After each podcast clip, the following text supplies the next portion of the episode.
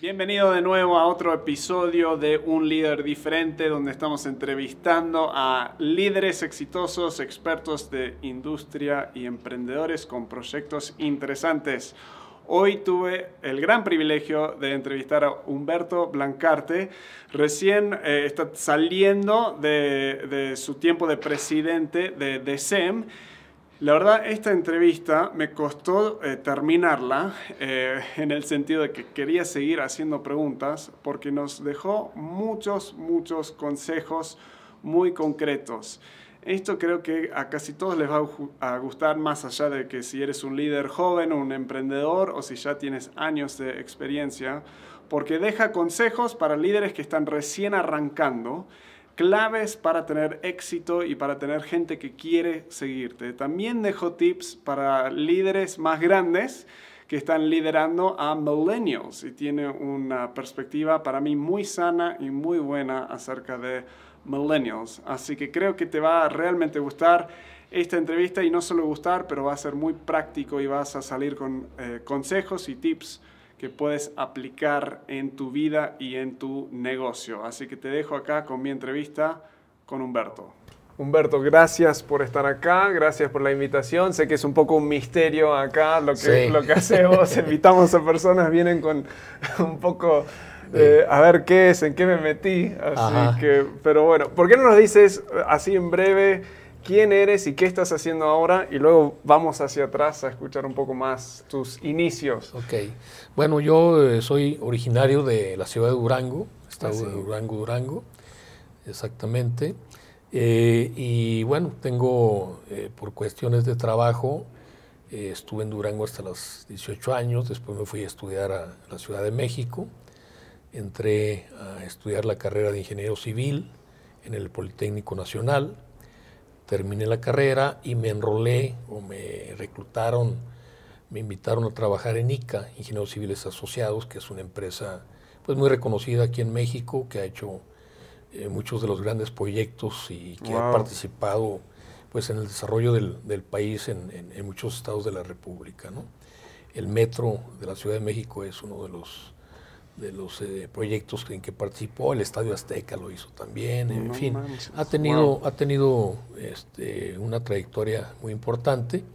Y yo entré pues ahí recién salido de la escuela, ¿no? Este, realmente como, como jefe de frente y de ahí fui subiendo hasta llegar a superintendente general. Y eh, luego me invitaron a participar en la sociedad, que hay ciertos tipos de sociedades para los ingenieros y para los empleados en general desde socio C, B y A. Y bueno, pues yo transité por el B y luego me fui a, la sociedad A, ¿no? Y estuve ahí pues hasta el año, pues bueno, eh, se puede decir que toda, toda la vida porque eh, este, estuve en varios proyectos, varios aeropuertos, aeropuerto de Minatitlán, Veracruz, estuve en el aeropuerto de Puerto Escondido, Oaxaca, por Luego estuvimos en, la Ciudad de México también en rehabilitaciones de los aeropuertos. Eh, luego estuve en la ciudad de Cancún también en varios negocios ahí con ICA, en fin, todo el tiempo. ¿Y cuándo te mudaste a Aguascalientes? ¿Hace cuánto que estás Después, bueno, eh, todavía salí al extranjero con ICA en Guatemala, estuve dos años y medio.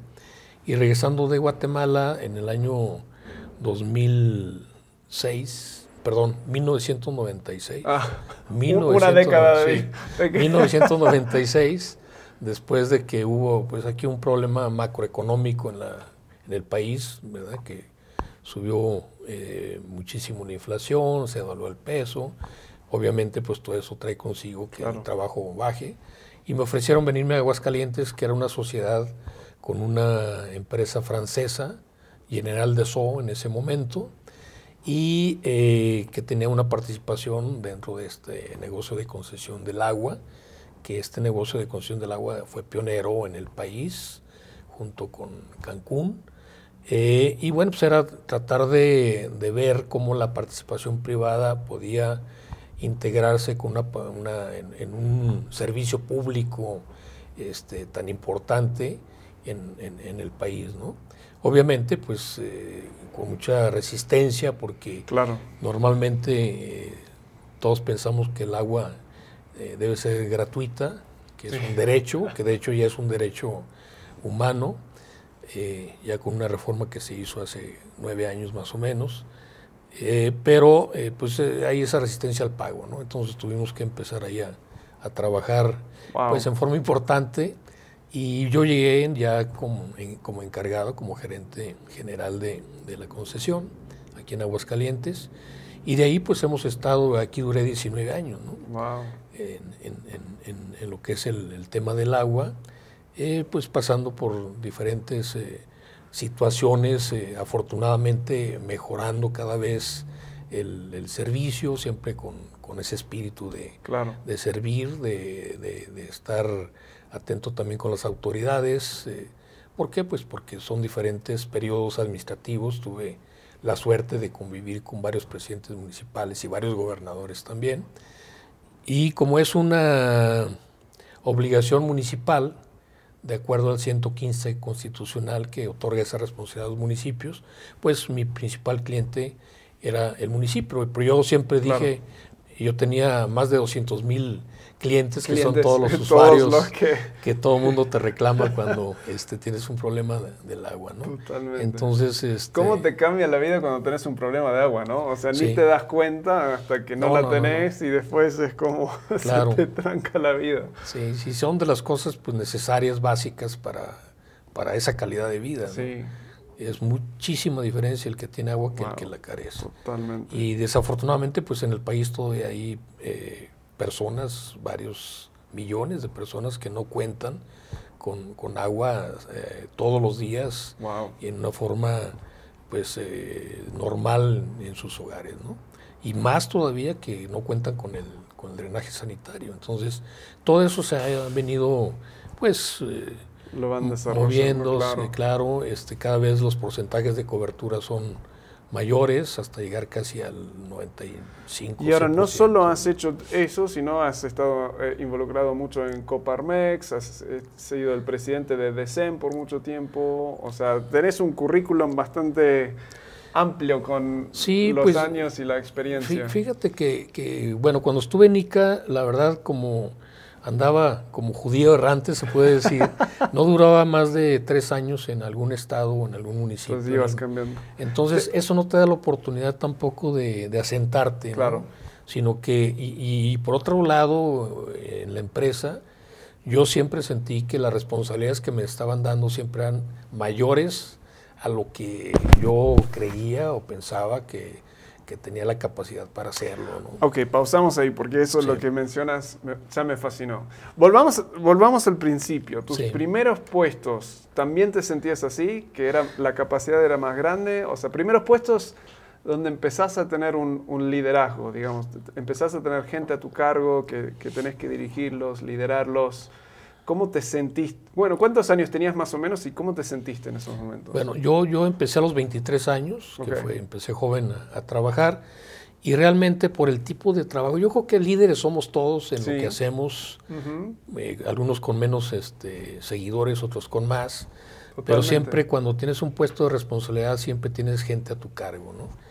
Eh, y esa gente pues es variable y las condiciones de, de esas personas también al entrar como jefe de frente, pues obviamente cuál era mi grupo de trabajo, mi equipo, pues eran peones, eran albañiles, eran sobrestantes, eran operadores de, equipo, ¿no?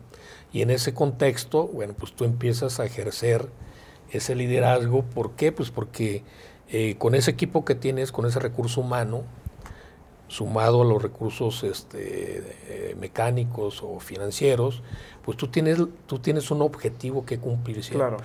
Una tarea que, tienes que, hacer. Y ese objetivo tiene que ser, o esa tarea, tiene que ser con ciertos, eh, eh, con cierta calidad, claro. con ciertas especificaciones y dentro de todo en un entorno también eh, favorable, humano hacia las personas que están trabajando, ¿no? O sea, ¿Con esto qué quiere decir? Bueno, pues la seguridad de las personas, el pago de estas personas en tiempo y en forma, eh, las, asistencias sociales, médicas, etcétera, ¿no? que de ley que hay que, que, que otorgar. Y todo esto, pues obviamente recae en, tu responsabilidad. Claro que tienes una empresa que te respalda, pero tú eres para ellos el, el, jefe directo y el que, te, el que debe resolver todos los problemas. En, mi experiencia personal, yo arranqué muy, creo que agrandado, con orgullo, ego, y en mis primeros puestos de liderazgo, me acuerdo que era, ok, tenemos un objetivo que tenemos que lograr, eh, tenemos personas que tienen que lograr este objetivo y a mí me toca, o sea, estar gestionando todo. Sí. Y honestamente pensé que iba a ser más o menos fácil. O sea, y ahí siento que me, me, choqué con la realidad de que no es tan fácil hacer que las personas se motiven para lograr eh, la tarea y que lo hagan de una forma con calidad, a tiempo. ¿Cómo te fue a ti? O sea, ¿sentiste resistencia al principio como una sorpresa o, o te fue todo fácil? O sea, ¿cómo fue fueron esos, si te acordás, esas primeras? Bueno, yo creo que como en todo, ¿no? Siempre hay una o dos personas que, que bueno, pues, este, ofrecen cierta resistencia al mando, sobre todo cuando te ven demasiado joven, ¿no? Claro. Cuando eres una persona recién egresada, inexperta, se puede decir, en el ámbito, y te topas con una, un sobrestante, por ejemplo, que tiene eh, en ese momento 40, 50 años y 30 que han estado en el trabajo. Dice, yo ya estaba haciendo este trabajo cuando ni habías nacido, cuando estabas aprendiendo a caminar, yo estaba haciendo este trabajo. Pero fíjate que sí, eh, afortunadamente, pues sí logras, logras este, pues trabajar con esas, esas personas, te empiezan a reconocer, te empiezan a respetar y, obviamente pues dentro de un marco igual de respeto, de consideración y eh,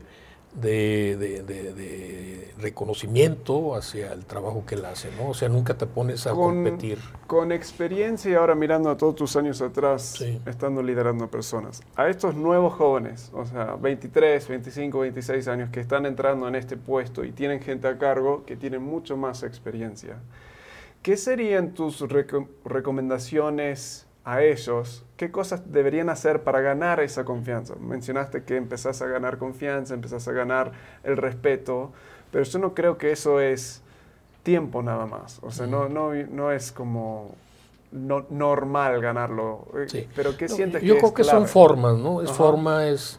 Y en formas hablo del trato hacia la persona. Okay yo creo que eso es fundamental. ¿Cómo tratas y esos, esos valores también que pues, seguramente traemos pues desde la casa, de cómo tratar a, las personas con ese respeto. Y sobre todo con la humildad de, que, de que tú sabes tus alcances y tú sabes que muchas de las veces y en esos casos más, tú vas a aprender de esas personas más de lo que tú puedes enseñar. Entonces, y otra cosa bien importante es el, formar equipos, o sea, que, que, tú no eres el, el, el, mandamás, sino que es todo tu equipo, tú eres responsable de toda esa gente, de lo que haga esa gente, y esa gente la tienes que integrar, que sienta que sienta que está formando parte de los logros que se están realizando pocos o grandes. ¿no? Escuché cuatro cosas, a ver, para, para, porque a veces la gente escucha y no resume. Escuché una humildad, una humildad para estar ahí y no, no creértela, no dejar que, bueno, tengo esta autoridad porque soy el, el, jefe, o sea, entonces una humildad, eh, un respeto por la otra persona. Eh, respetando su experiencia, respetándolos en términos generales, los valores, eh, actitud de aprendiz, o sea, saber que puedes aprender de los demás. Eso me encanta, creo que eso es clave para todo liderazgo. O sea, leo un montón de libros porque quiero seguir con esta mentalidad de que tengo que aprender, pero es fácil leer un libro de un experto y mucho más difícil aprender de alguien que consideras que no tiene educación o, cosas así, pero hay mucho para aprender. Y tres, esta idea de, de formar el equipo, o sea, de, de sacar las mejores cualidades de cada persona y que empiecen a trabajar todos Eso es, es, lo que acabas de dar en el, en el, punto, ¿no? Y eso siempre me dado resultado, ¿no? Mm. De todas, todas las personas somos valiosas, todas las personas tenemos algo que aportar dentro de nuestra propia experiencia.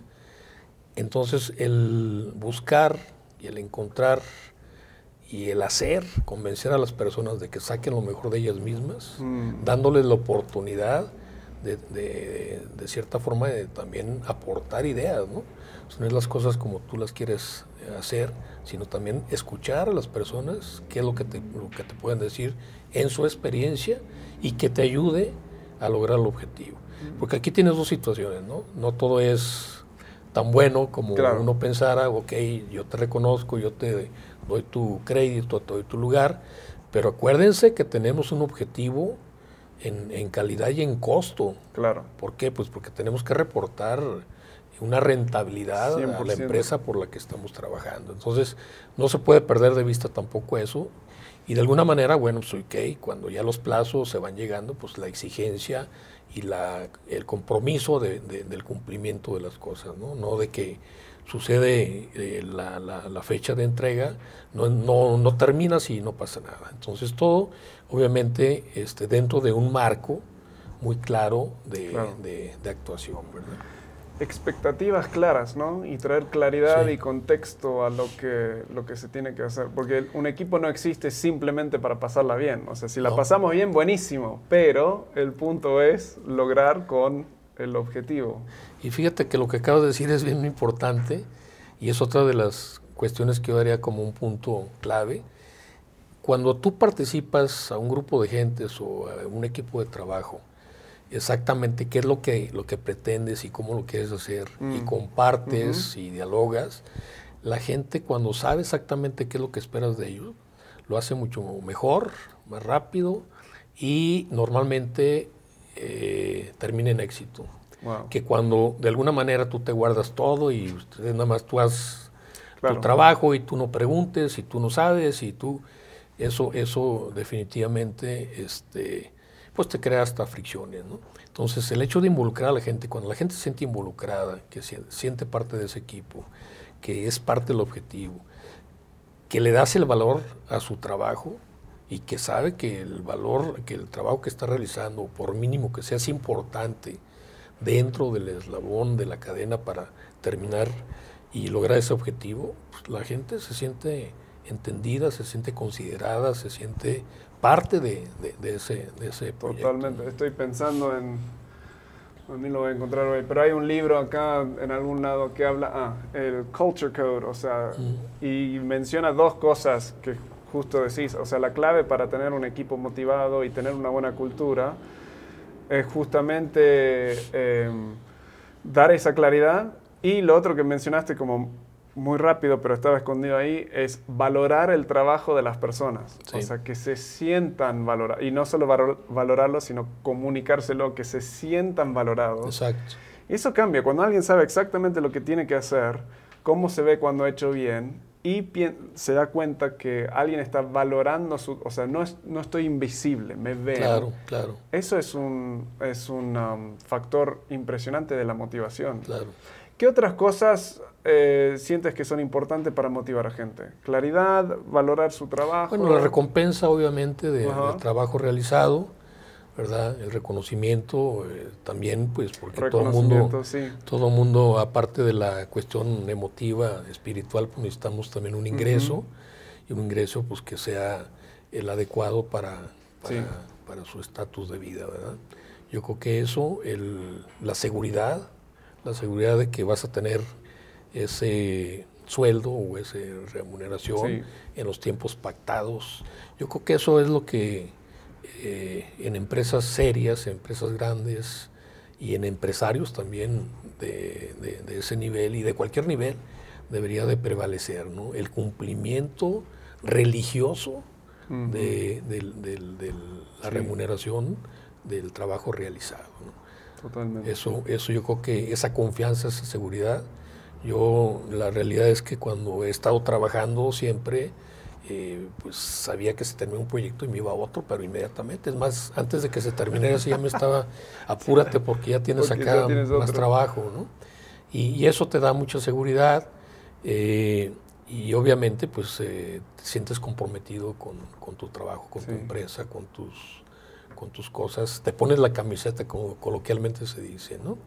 Y entonces estás en una forma prácticamente incondicional en el sentido de tiempo y esfuerzo para, para el trabajo al, que te estás comprometiendo. Sí, seguridad, como mencionas, es tan importante. O sea, cuando, cuando estamos dando talleres o consultoría y hablamos de la importancia de proteger a tu gente, es bueno.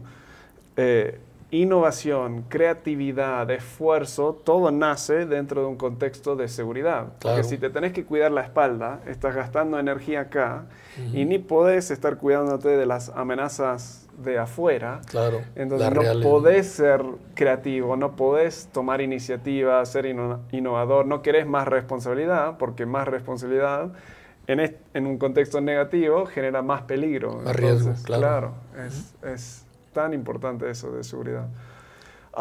En mi vida he tenido personas, o sea, que me han, han, impactado mi liderazgo, que he aprendido un montón de ellos a nivel de mi familia, a nivel de, de, trabajo, líderes que he tenido que me marcaron mucho, experiencias, algunos de éxito, muchos de fracaso, que me han como formado, y libros y cosas que han sido algunas o personas, experiencias, cosas que has visto, oído, que, que sentís que han formado el líder que tú eres hoy?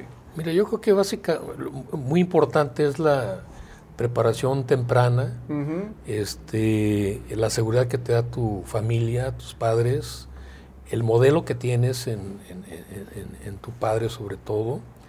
Eh, y bueno, pues eh, como base, ¿no? Después por pues, la escuela obviamente pues es, es, muy importante que te den también los fundamentos, los sigan con los valores de pues de honestidad, de honradez, de, eh, de, ser amigo, de realmente de poder ofrecer una amistad sincera, sin un interés atrás de, que pues eso se va a veces perdiendo también por la misma situación del, de los negocios, ¿no? No necesariamente. Yo creo que para mí siempre ha sido una clave, eh, y paso un poquito al, tema del negocio, de ganar, ganar. O sea, siempre eh, ver cómo voy a, mejorar o beneficiar a mi socio o al que le estoy eh, proponiendo algún, algún, trato, ¿no? Entonces, ese ganar, ganar... Y a veces siento que vivimos en un mundo donde es justamente, están todos buscando lo contrario, están buscando cómo se me va otra palabra, tengo chingar al otro. o sea, es la única palabra que. No, fíjate que, esa, al final se te regresa todo, ¿no? Y al final la gente te conoce.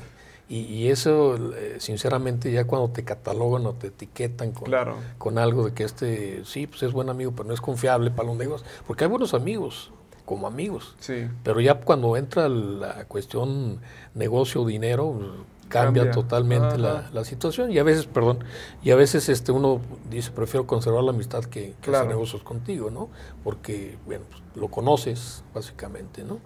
Pero yo creo que es una, eh, pues algo que sí te hace sentir bien, el hecho de que mucha gente reconozca, pues de que realmente eres honesto en el sentido de que lo que dices es lo que haces, ¿no? Y es más estratégico porque estás tomando en cuenta, o sea, lo que mencionas es a largo plazo ganas. Sí, siempre, siempre. Porque si no, corto plazo, sí, claro, me, sí, o sea, tomo ventaja, eh, hago esto y, gano acá. Claro. Pero se te devuelve a largo plazo. No, vas a sorprender, puedes sorprender a mucha gente en un corto plazo, pero al final de cuentas la, la, verdad aflora, ¿no?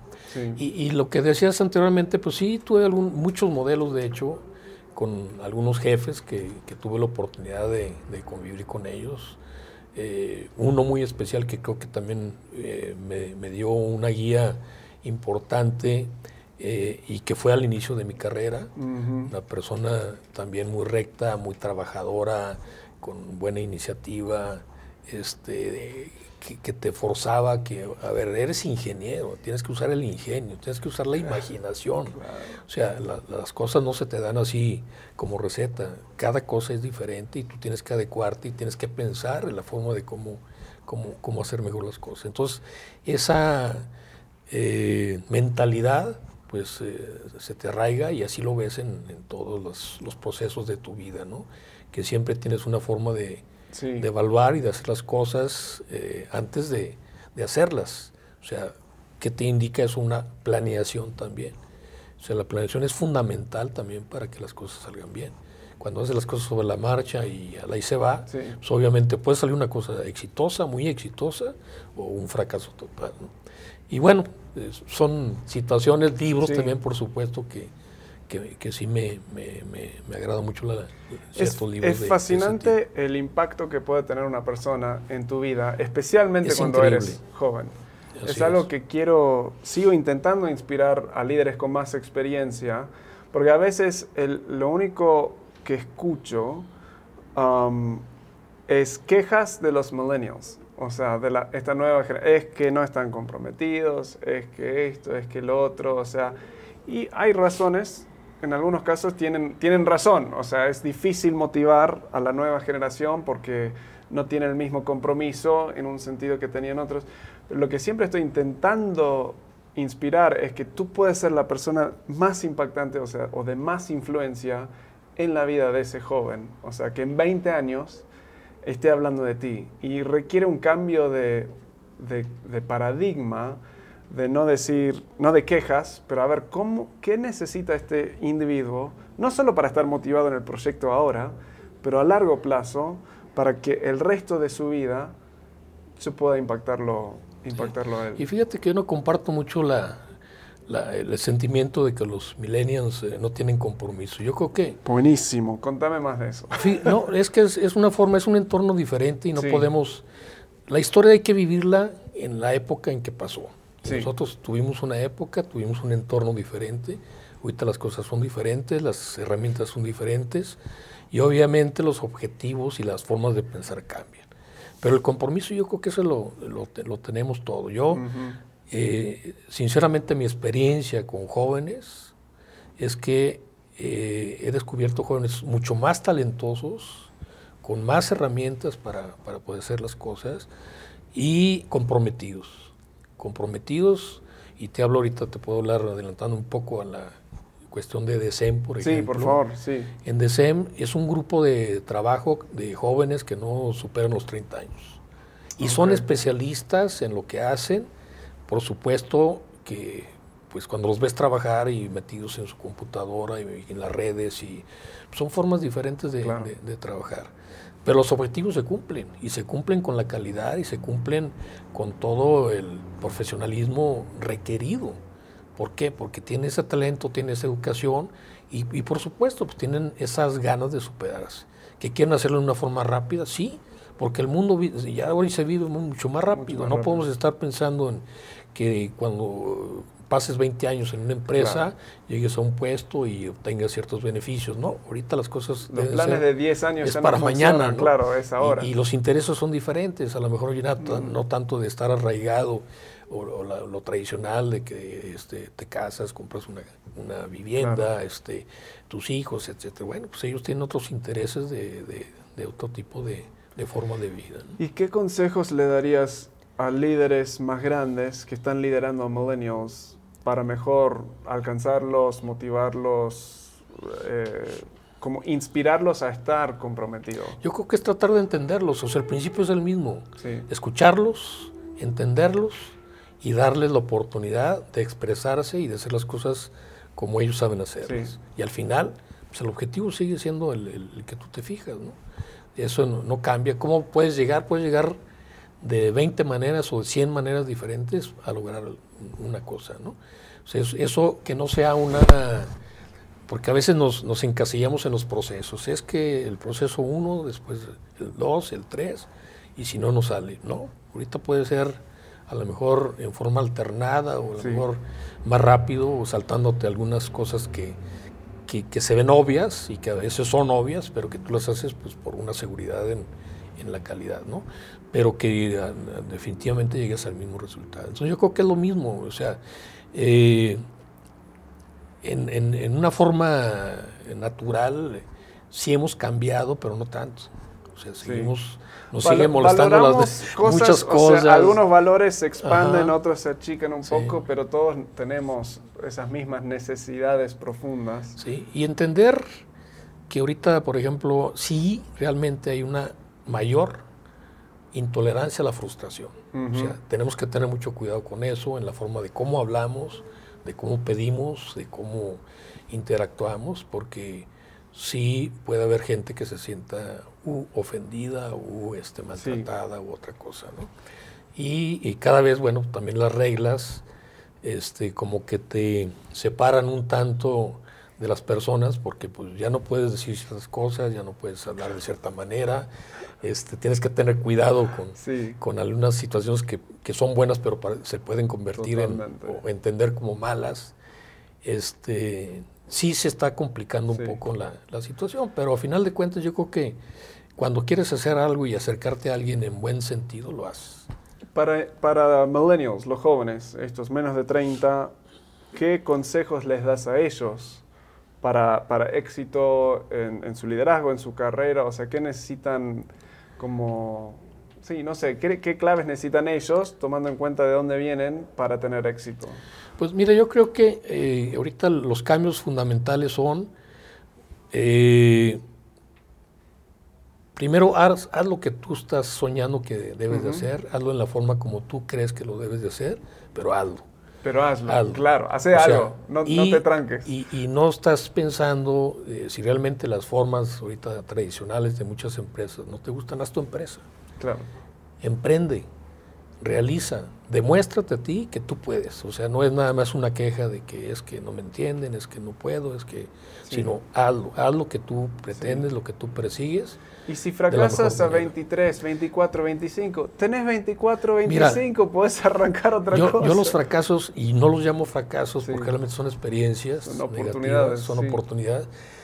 Cualquier situación que no te sale, como decía Tomás Alva Edison, bueno, pues ya antes de encontrar la bombilla eléctrica, descubrió o inventó mil inventos diferentes.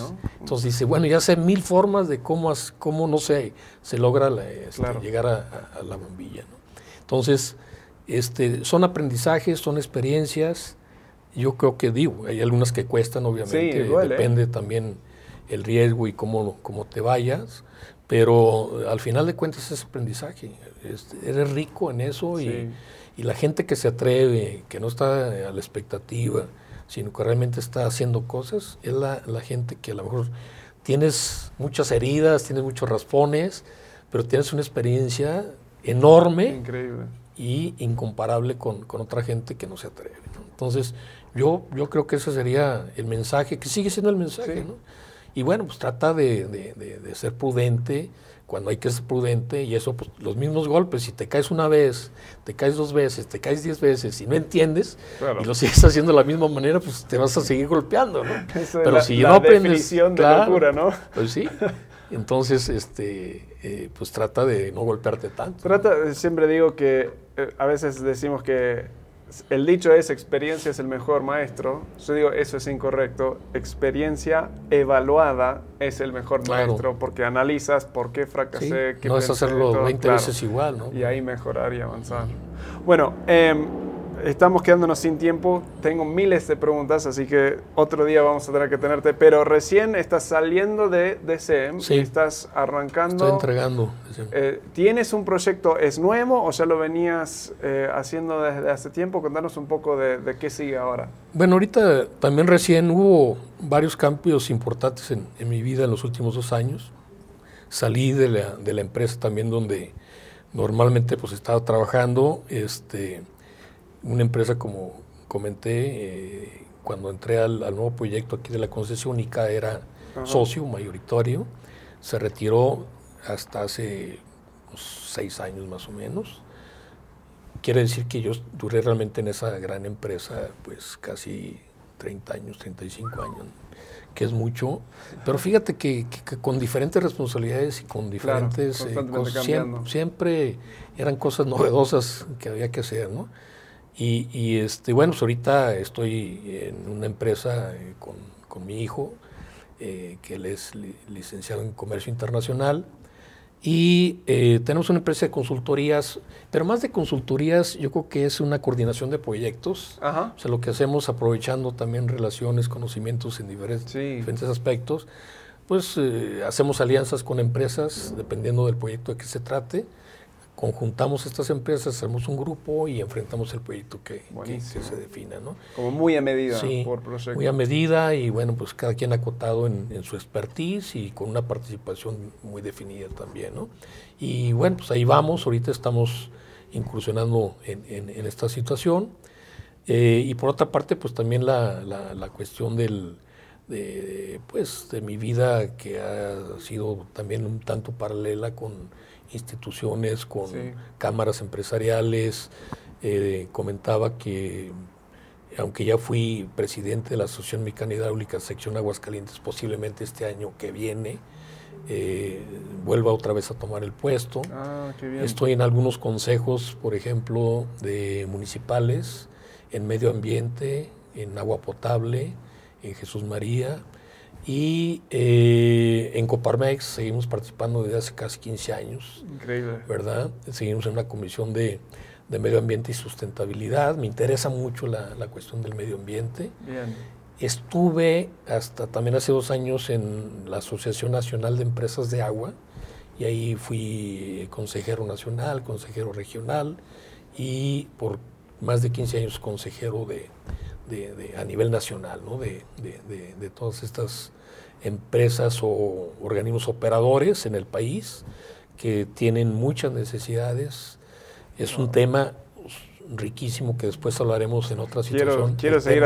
sé que tienes que ir, por eso no, sigo haciendo preguntas. Pero, pero la realidad que sí me apasionó mucho la, la, cuestión del medio ambiente, el tema del agua, porque sé que hay muchas necesidades, sé que es un, una cuestión básica para, para modificar, para cambiar la calidad de vida de, de la gente, lo que comentamos al principio se queda uno sin agua un día y la verdad hasta de mal humor se pone, ¿no? Y no hayas que hacer, porque es fundamental, es básico. Y creo que todo lo debemos de tener. Pero para esto pues, también este, tiene, que ser sustentable, ¿no? No, puede ser un, un, servicio gratuito, definitivamente. O a menos de que se incorpore en algún impuesto de, obligatorio en donde garantice que vas a tener ese servicio sin, problema, ¿no? Pero de no ser así, pues es, son servicios caros y pues todos los cambios que se están dando a últimas fechas en el cambio climático y, pues México está en una zona que, en latitud es eh, similar a donde está el eh, los grandes desiertos del mundo, ¿no? El Sahara y toda esta, esta franja complicada. Entonces, pues aquí creo que lo que nos ayuda es que nos llegan los ciclones y nos llegan tormentas y cosas de este tipo y es lo que hace la diferencia. Pero esto como está cambiando también tanto, pues no sabemos hasta cuánto dure, ¿no? En fin, es, son cosas súper interesantes este, y que bueno, pues yo la verdad me siento afortunado porque he tenido la oportunidad precisamente de, tener estas experiencias. muchas las he buscado, otras me han llegado. Eh, y bueno, pues yo creo que es eh, satisfactorio el poder participar, contribuir y al final de cuentas, como en el caso de SEM, tratar de aportar algo de la experiencia que, se me ha dado por, por estas facilidades que he tenido y eh, poder pues eh, darlas a conocer a otra gente que esté interesada. Increíble.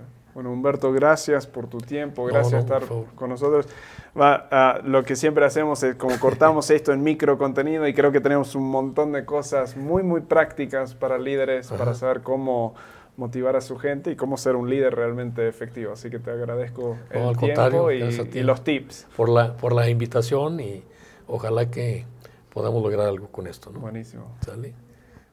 Bueno, espero que te haya gustado esa entrevista. Si quieres más consejos, más tips que te ayudan eh, realmente a avanzar tu liderazgo, motivar a personas, eh, generarte más ingresos, puedes ir a tipsdeliderazgo.com y ahí en tipsdeliderazgo.com te suscribes y va vas a empezar a recibir un correo cada semana que te deja un video corto, menos, en general menos de 5 minutos, con consejos prácticos que puedes eh, empezar a implementar en tu vida y en tu negocio para tener y experimentar cada vez más éxito. Te animo a que sigas avanzando y que sigas ayudando ah, y, y dando valor a los que te están rodeando, como él dijo en la entrevista. Nos vemos en la próxima.